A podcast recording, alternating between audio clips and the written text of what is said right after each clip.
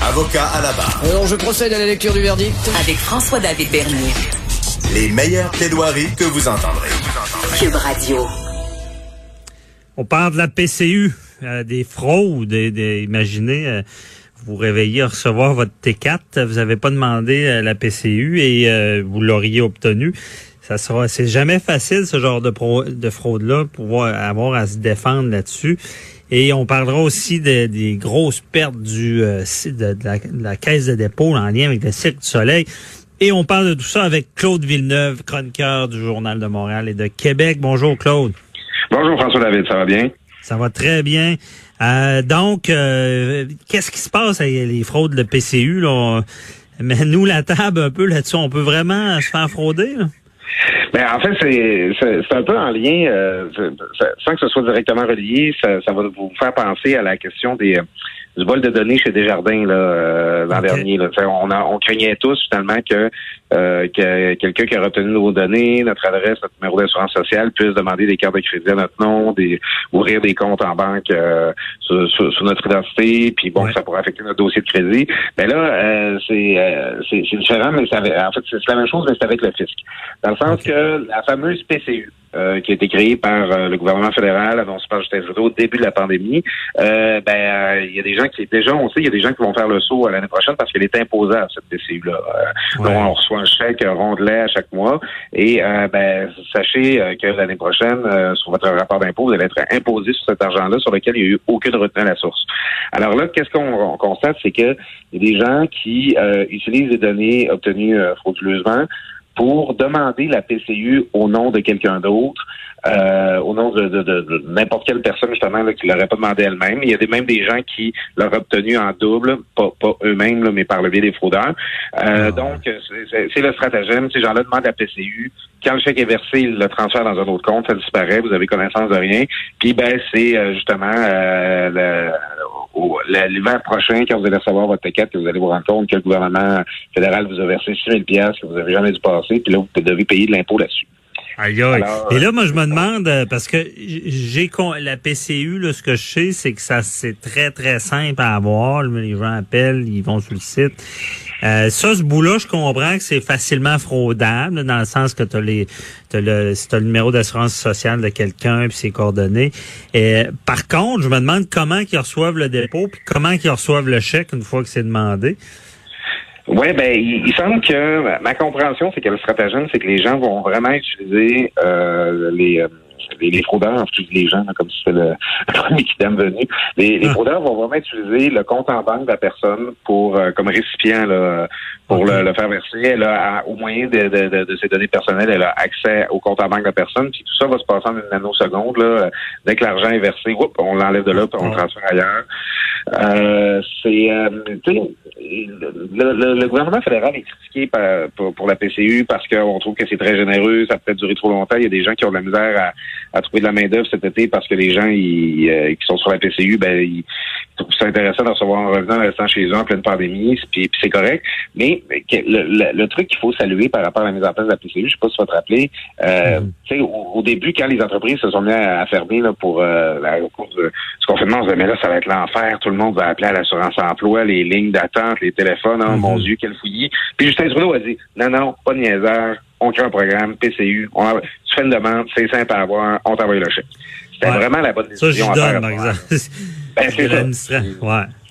le gouvernement fédéral a été super réactif là-dessus. La fonction publique euh, du, du fédéral a fait des miracles, c'est parfait. Sauf que ça, ça crée un système justement qui est tellement facilement accessible, ben, qui est très facile à frauder, puis c'est facile de s'introduire dedans euh, frauduleusement parce que c'est facile d'avoir le chèque pour quelqu'un qui en avait besoin aussi. Mhm. Et c'est ça, peut-être. de- En tout cas, je comprends bien le système. Là, ils sont, sont très habiles. là. Réussir peut-être à changer, non, changer l'adresse. Je pense pas qu'ils font ça parce que c'est facile de les prendre après. Mais moi, euh, pour avoir vu souvent des, des fraudes de- d'identité, ce qui est terrible, c'est que ces gens-là euh, se battent pour dire non, j'ai pas demandé. Ben oui, vous l'avez demandé, vous l'avez eu. Et là, Oui, mais le fardeau de la preuve est contre toi. Comment? Le fardeau de la preuve est contre toi. Oh oui, c'est ça. C'est, tu te fais traiter de fraudeur de- parce que tu l'as pas eu.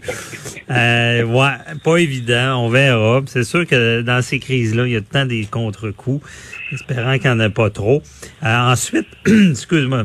Euh, là, on va parler de, du Cirque du Soleil. La, la, la, la- Caisse de dépôt du Québec a vraiment perdu là, avec le Cirque du Soleil. Combien, donc? C'est 228 millions qui ont été radiés des actifs de la Caisse euh, cette semaine, en fait. Euh, finalement, c'est la participation de la Caisse dans le du Soleil qui est comme juste disparu en fumée. Euh, il reste plus un sou de ça. Euh, bon, Je pense, je pense qu'il appelait ça, euh, c'était c'était une, une erreur. je veux dire, je veux dire, t'es un entrepreneur, tu fais ça. Ah non, mais je me suis trompé, j'ai perdu 228 millions, ça n'a pas de sens. Ben, François Legault, qui maîtrise bien l'art de l'euphémisme, m'a dit cette semaine qu'on ne pourra pas dire que c'est un bon coup. Ah, c'est ça, c'était le mot. bon coup. c'est pas un bon coup. Ouais. Non, c'est Eh. C'est le fun d'avoir du budget de même parce que c'est- je veux dire, il y a des entreprises qui font pas un bon coup de, de 50 à 100 000 piastres, puis c'est fini. Bah. Ouais, ben écoute, c'est déce- c'est décevant, mais il faut relativiser. Euh, tu vas te souvenir, là, puis bon, tout le monde qui ont des placements là, se souviennent là, de la crise de 2008, les papiers commerciaux, tout ça. À l'époque, la, Ouais. la, la, la- la Caisse a perdu 40 milliards de dollars en valeur. C'est quand même beaucoup d'argent, c'est ça. C'est toujours ça, pas des profits. ouais, ça, c'est pas un bon coup non plus. Mais, C'est de la ouais. valeur. Là, c'est on- la, la caisse n'est pas dans le trou et pas dans le rouge à cause de ça, mais c'est que, que, que c'est problématique, c'est que le dernier investissement de la caisse dans le, le Cirque du Soleil il remonte seulement à février dernier quand on a racheté le 10 de part qui restait à euh, la liberté, un, le montant d'une transaction qu'on connaît pas trop. Puis là, ben, on dit la, la pandémie le large, c'est ancien. On dit ouais, mais là, on pouvait pas prévoir ce qui allait arriver, on pouvait pas prévoir que le, le cirque allait annuler ses spectacles. Au mois de février, quand la caisse a racheté les actions de la liberté, euh, la caisse avait déjà commencé à annuler des spectacles en Chine où la pandémie Ouais. était déjà en cours.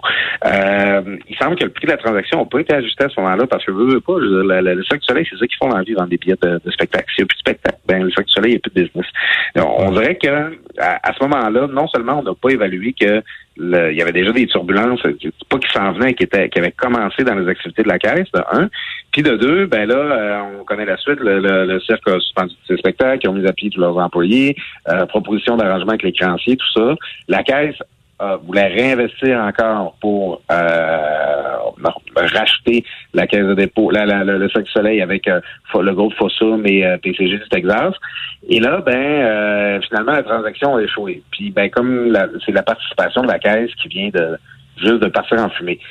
C'est comme une méchante séquence décevante. là. Il y a des gens qui semblaient avoir très confiance dans le Cirque du Soleil, très confiance dans euh, la valeur d'investissement qu'on pouvait mettre là-dedans. Québec était prêt à mettre 200 millions pour participer à la relance.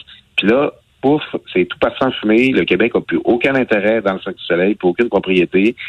Euh, moi, j'ai l'impression que la Caisse a des affaires à éclaircir là-dedans dans son processus de décision là, dans, dans, toute cette Ouais. on, on voit, parce que c'est sûr, faut le dire, la, la caisse fait des bons coups puis euh, génère de l'argent. Je pense c'est, c'est, on pourrait en parler, mais euh, effectivement, mais souvent c'est, le, quotidien des grosses boîtes. Moi, je vois le scénario, tu sais, de- dans en matière de contrat, ils ont des lettres d'intention qui, qui mettent au départ disant ben voici les grandes lignes. Après ça, il y a une machine euh, ju- juridique qui s'enclenche pour rédiger les contrats pour que ça soit éventuellement signé. Puis j'ai l'impression que les, les, big boss sont pas nez là-dedans. Puis euh, une pandémie, bon, ça annule quelques spectacles, mais personne ne pensait que ça allait euh, vraiment dégénérer. Et c'est souvent ça, c'est souvent le quotidien des, des grosses boîtes, c'est que ils, n'échappent parce que sont pas toujours en, tu sais un petit entrepreneur il regarde ses comptes tout le temps mais quand c'est trop gros je pense qu'on est moins euh, à l'affût de parce qu'effectivement le, mon- le montant aurait dû être renégocié du moins. Ben, tu, tu peux pas, tu peux pas avoir l'œil sur la base, tu peux pas suivre toutes les transactions, chacun des, Ouais. des intérêts que la caisse a, là. T'as, t'as raison là-dessus, c'est impossible. Par contre, il faut préciser que Charles Lemont, euh, qui est l'actuel PDG de la Caisse de dépôt, euh, avant, il était vice-président aux affaires stratégiques. Puis, euh, là, avant là, de succéder à Michael Sebia, qui d'ailleurs, on a une pensée émue, hein, parce que Michael Sebia, il est devenu PDG de la Caisse juste après la débarque de 40 milliards en 2008, puis il est parti juste avant la pandémie. Son bilan, là, il n'y a jamais un PDG de la Caisse qui va avoir un aussi bon rendement que ça, parce qu'il est passé, lui, là, il est passé ben franc de deux crises. Alors quand euh, euh, Michael Sebia s'en va, Charles Lemont devient euh, PDG de la Caisse, mais le Cirque du Soleil, l'investissement de la Caisse du Cirque du Soleil, c'était dans ces dossiers. Alors, c'est sûr que le PDG a, suivi très attentivement cette transaction-là. C'est ça. En fait, c'est lui qui avait commencé, euh, comme vice-président, la négociation avec la Liberté là-dessus. Euh, lui aussi, personnellement, quand, euh, comme gestionnaire, Charles Lemont, non pas seulement comme PDG de la Caisse, mais comme gestionnaire au dossier, Charles Lemont aurait sans doute des bonnes réponses à nous donner sur ce dossier-là. OK. Bon, à suivre. Euh, ouais. J'imagine, à un moment donné, ça prendra des explications. C'est sûr que c'est dans un domaine, 40 milliards, j'en reviens pas, mais c'est ça, c'est un domaine de risque, hein, c'est euh, qui risque à rien à rien. Euh, des fois, il y, a, des grosses pertes comme ça. Merci beaucoup, Claude Villeneuve, très éclairant. Ben écoute, je te remercie. Je te souhaite une très bonne fin de semaine à toi comme à tous nos auditeurs. merci beaucoup à toi aussi. Bye bye. À bientôt.